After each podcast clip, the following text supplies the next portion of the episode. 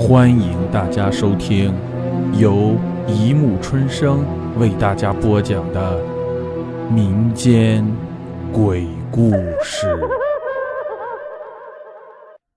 第四百一十七集《循环恶胎九》。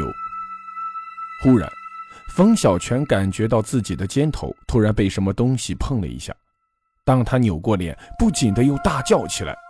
因为在他的身边，不知从什么时候竟坐着一个人，并且把头还靠在了自己的肩膀上。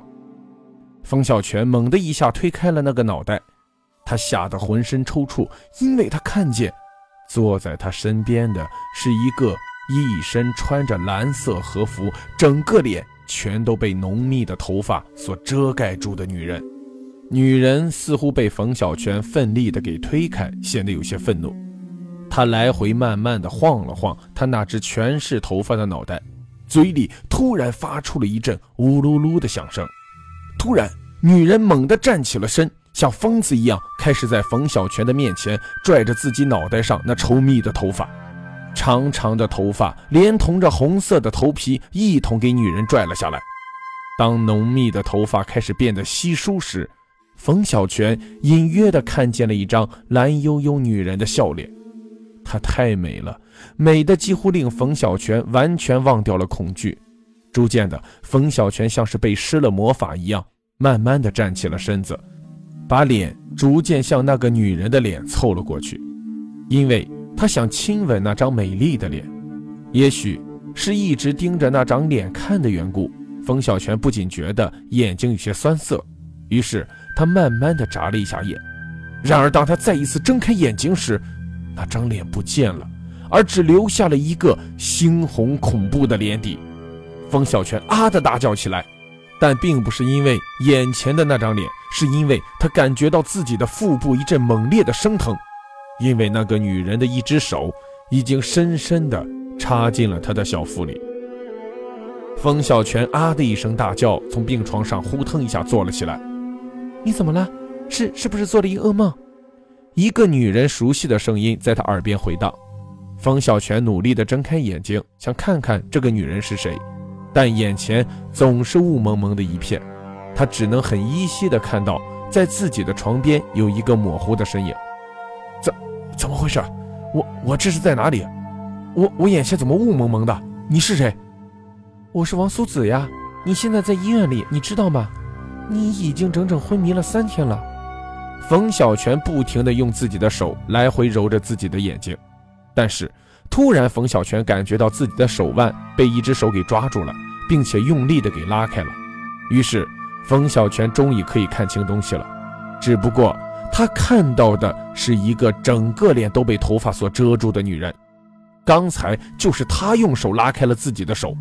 就当冯小泉还没来得及尖叫，他就突然感觉到自己的脖子上。被人用针狠狠地扎了一下，顿时疼得他一阵头晕目眩。然而等他的眩晕过后，一切似乎都恢复了正常。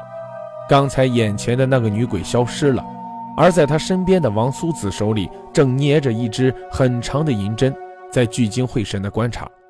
冯小泉一看到王苏子，就急切地想要说什么，但很快被王苏子手势给制止住了，然后。王苏子有意识地用手指指了指他眼前的那根针，似乎示意他注意观察。冯小泉看那根银针有轻微的震动，并且还在不时地加强或减弱它的震动频率。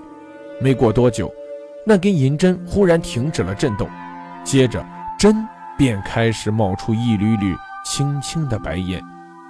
冯小泉瞪着眼睛看着眼前的奇迹。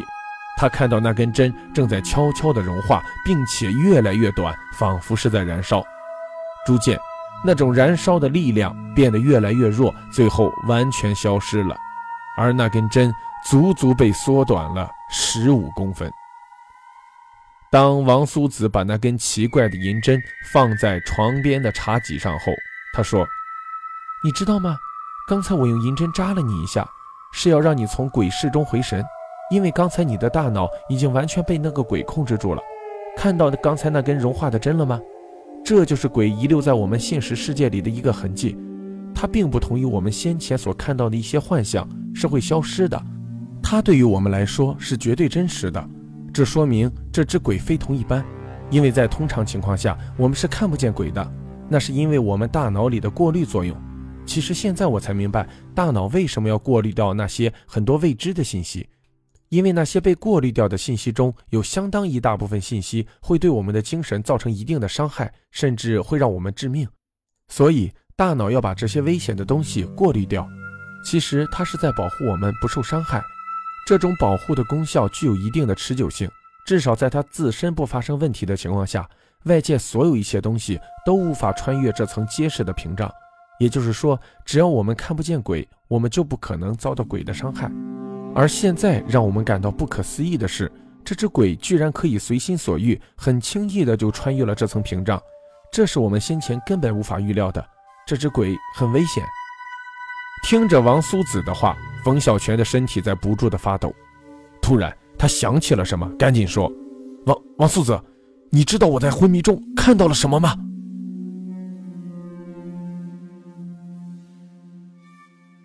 好了，故事播讲完了，欢迎大家评论、转发、关注，谢谢收听。